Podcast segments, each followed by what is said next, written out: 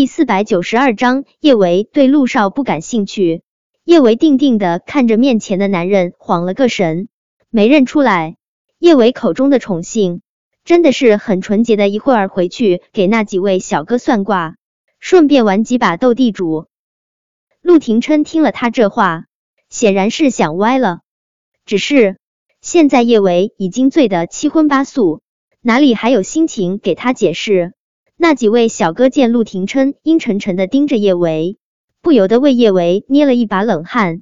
但对方是自己惹不起的陆二少，他们同情的看了叶维一眼，连忙转身，打算回包厢陪孙晴晴唱《死了都要爱》。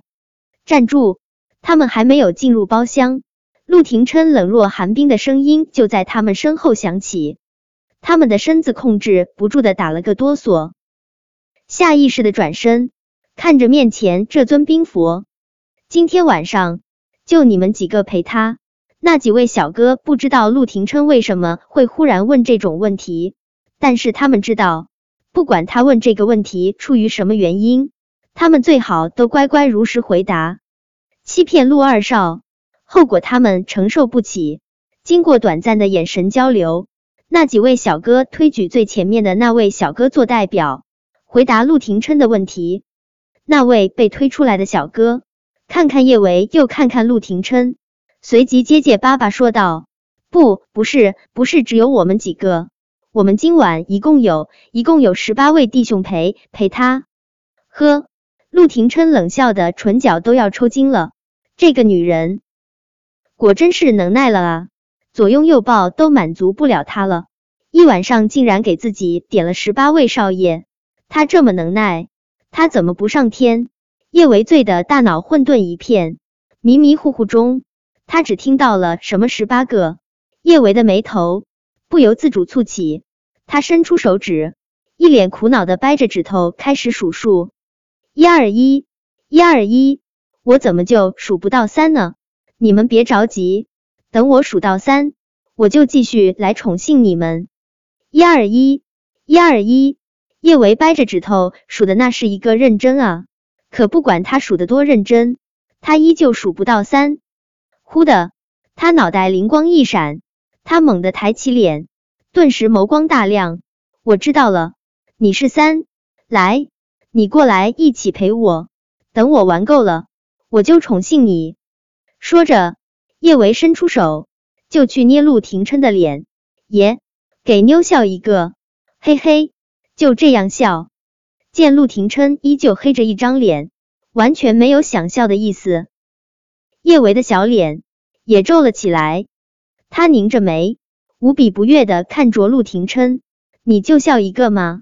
笑一下会死啊？你黑着一张脸，跟谁欠了你几千万似的？你这张苦瓜脸，谁有兴趣宠幸你？苦瓜脸，陆廷琛的俊脸更黑了。他宁愿去宠幸这一群少爷，也不愿意宠幸他。在他看来，他还不如这一群出来卖的男人。叶维，陆廷琛咬牙切齿，恨不能咬碎面前这个气死人不偿命的女人。叶维双眼冒金星，他用力抓着陆廷琛的胳膊，才稳住了自己的身子。他根本就没有听到陆廷琛喊了他的名字。他转过脸。笑得一脸春光灿烂的看着那几位小哥，你们回去等我啊，别跟着我了。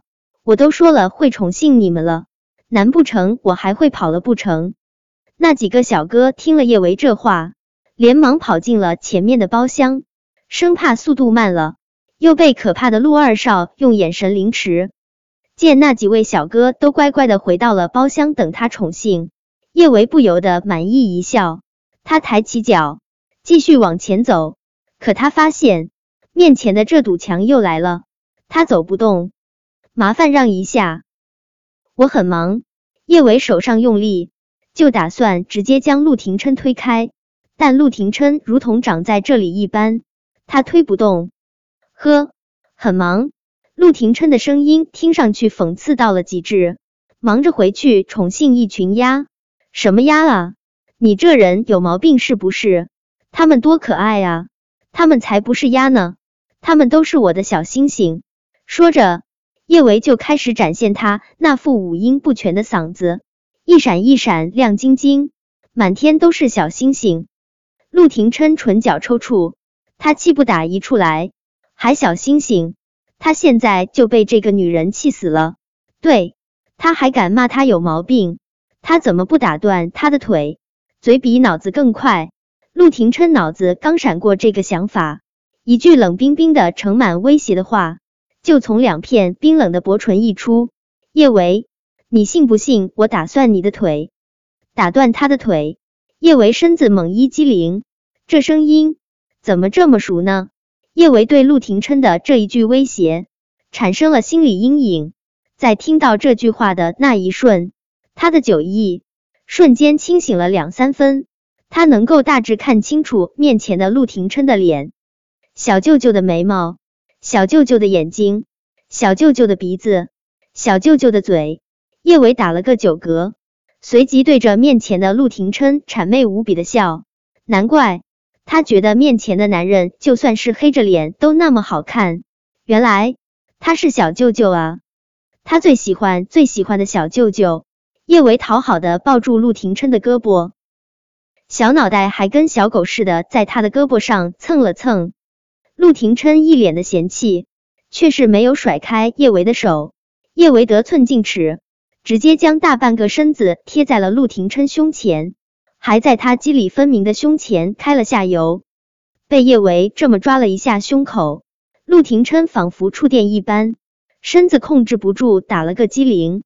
叶维完全没有注意到陆廷琛的异样，他笑眯眯的仰起脸：“小舅舅，我给你算个卦吧。”叶维煞有介事的掰了下手指掐算：“你今晚今晚会走桃花运。”嘿嘿，我就是你的小桃花，叶维，我是陆嘉诚。